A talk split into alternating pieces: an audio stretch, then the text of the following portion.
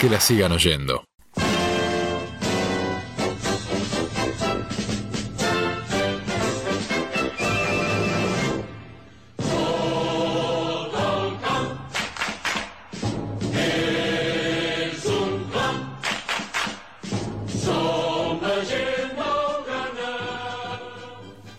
Suena el himno del Barça, en que la sigan oyendo, para introducir a los 10 del 10. ¿De quién vamos a hablar hoy?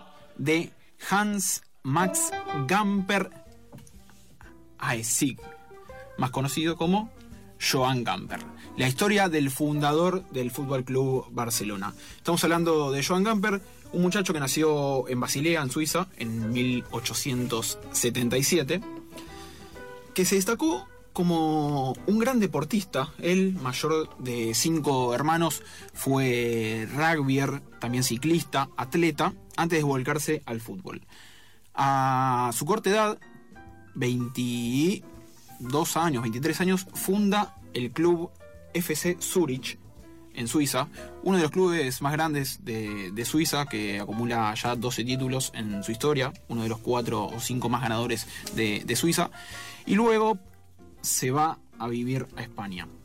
Joan Gamper llega a, Barcelona y ahí decide seguir con el tema del fútbol.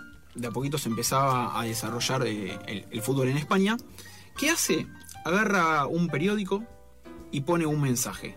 El, el escrito se llamaba Sport y él convoca a aficionados al fútbol que decidan juntarse a jugar y jugar amistosos en la ciudad. Los convoca, fecha y hora en el aviso, y así empieza a juntar gente y fundan el club Barcelona. 28 de noviembre de 1899, ahí John Gamper tenía 23 años. Y él, al mismo tiempo que lo funda, decide no ser dirigente, sino jugar para el, para el club, para el Barcelona. Él juega desde 1899 hasta 1903. Atención a estos números. Juega 51 partidos y marca 120 goles. 51 partidos y marca 120, goles. Y después me hablan de Messi y Cristiano Ronaldo. Obviamente en esos momentos el fútbol era diferente a como lo conocemos hoy. De repente, Joan Gamper se convierte en una especie de bombero del, club. ¿sí? Cada vez que, a partir de eh, de ciertas etapas en las cuales al club le empezaba a ir mal, económicamente, problemas dirigenciales, él se iba a hacer cargo. Es así que tuvo cinco etapas como presidente del club. Cinco etapas como presidente. Primera etapa, 1908-1909. En un principio, Gamper no quería presidirle a la entidad, él obviamente como dijimos era, era jugador, y arranca también apagando algunos incendios. El club no le iba bien, tenía pocos socios. Había dimitido un presidente que había estado solamente 22 días en el cargo.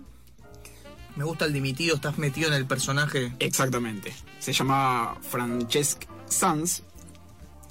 Y Gamper brinda una especie de discurso ante los presentes. Y es un discurso que queda para siempre en la historia del Club Barcelona dice algo así como, pero no hay nadie que se atreva a levantar el club. Si hay alguien, y ese soy yo. Todos los jugadores deberían apoyarme. El Barcelona no puede morir ni debe morir. Lindas palabras de Joan Garper que a partir de ese momento se hace presidente del club. Después deja el paso a otro presidente, pero vuelve a ser eh, el la máxima autoridad del club en, su nueva etapa en 1910 a 1913. Durante la temporada de 1910 y 1911 eh, tuvo que luchar contra las diferencias internas originadas por el inicio del profesionalismo. Ya empezaba el conflicto Cataluña-España, Federación Española, eh, Federación de Fútbol de Cataluña. Y a raíz de los desacuerdos que él, Joan Gamper, tuvo con la Federación Española, decide dimitir una vez más. se retira de la dirigencia durante algunos años y vuelve en una tercera etapa, 1917-1919. Las terceras etapas dicen que no son buenas nunca. Bueno, en esa etapa decide fichar eh, al primer entrenador profesional de la historia del Barcelona. El nombre es Jack Greenwell. O sea, todo un precursor, imagínate. Jack po- poco, poco español, ¿no? Sí, bueno, tercera etapa del club, dice, bueno, a partir de ahora el Barcelona tiene director técnico. Y al mismo tiempo, en 1919 incorporan a los míticos jugadores, estos sí los conocen, Zamora, ¿sí? el del trofeo eh, que se entrega al goleador. Al máximo goleador. exactamente, y a otro jugador, a Samitier. Después de haber eh, superado los problemas que aquejaban a la entidad, Gamper vuelve a abandonar el cargo. Cuarta etapa, 1921-1923. O sea, imagina, el tipo se iba y no podía estar más de 2-3 años tranquilo, que decía, creé un monstruo, un club que crecía cada vez más, pero siempre sucedía algo que él tenía que volver para apagar el incendio. Bueno, Perdón, me había quedado dando vueltas. Sí. Zamora es el premio al, al arquero menos que- vencido. Ahí está, perfecto.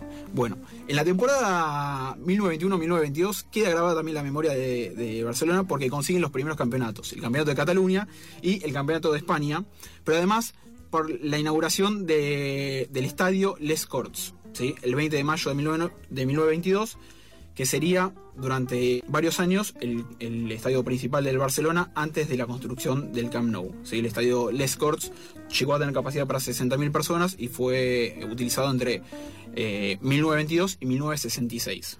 ¿sí? Ahí el Barcelona ya tenía 10.000 socios, pero ¿qué hace Joan Gamper? Vuelve a dejar el cargo. Última etapa, 1924-1925. El Barcelona eh, tenía muchos problemas Me lo imagino oyéndose cantando Vamos a volver. Sí, realmente. El Barcelona continuaba siendo símbolo de la resistencia catalana contra el poder central. Y acá se sucede un, un hito en la historia de- del Barcelona y de Joan Gamper. Y es que la dictadura del general Miguel Primo de Rivera, que se sucedió en España entre 1923 y 1930, eh, deciden que Joan Gamper y toda la junta directiva tienen que renunciar al Barcelona. ¿Por qué? Porque se da un partido en el cual los catalanes, eh, al escuchar la marcha real, el himno de España, chiflan y la dictadura española acusa a Joan Gamper y a la comisión directiva de haber arreglado eso. De haberlo instigado. Exactamente, al mismo tiempo los catalanes aplauden eh, cuando suena el himno británico, era contra un equipo de, de Inglaterra, entonces ahí se genera todo un revuelo y deben ser exiliados del país directamente.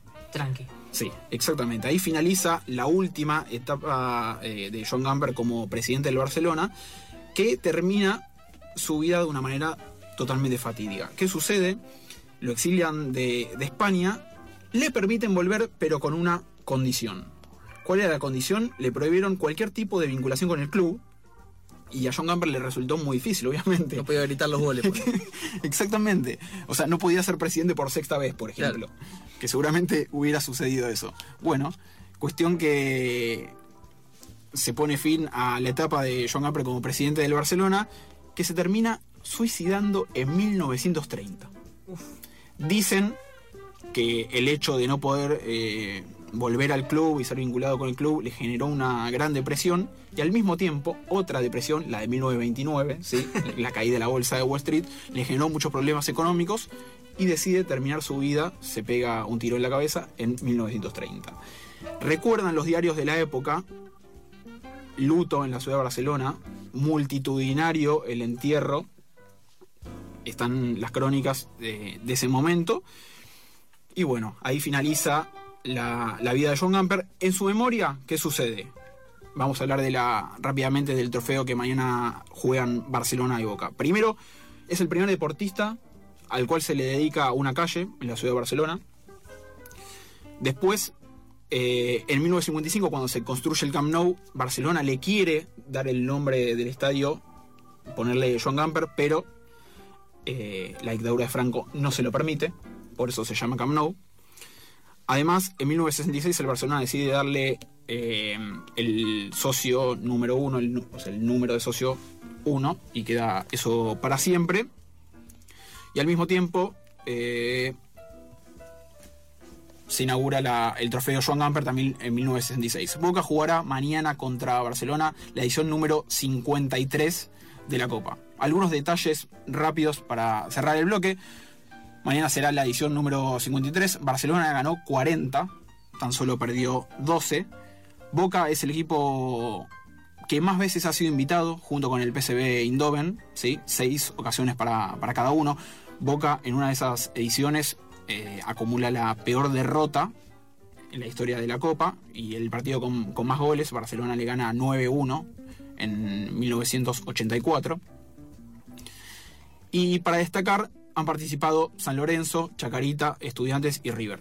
La participación de Chaca, también recordada, ya que en 1971, después de que Chacarita ganara su, el torneo de primera división en 1969, fue invitado y en el 71, cuando todavía se jugaban con cuatro equipos, le toca el cruce de semifinales con el Bayern Múnich, le gana Chaca 1-0, eh, 2-0, perdón, al Bayern Múnich, Bayern Múnich con grandes figuras como Müller, Beckenbauer. sí, Beckenbauer, eh, y finalmente Barcelona le gana la final a Chaca 1-0. Así que Buena victoria. buena victoria. Hay hitos de, de la historia del fútbol argentino. Esa victoria de, de Chacarita al Bayern Múnich. Me parece, hay una también de Platense al Milan. Y me parece que hay otra de Colón al Santos de Pelé. Son como grandes hitos de, de partidos amistosos del fútbol argentino, pero que esos equipos recuerdan con mucho cariño. Que la sigan oyendo. Que la sigan oyendo.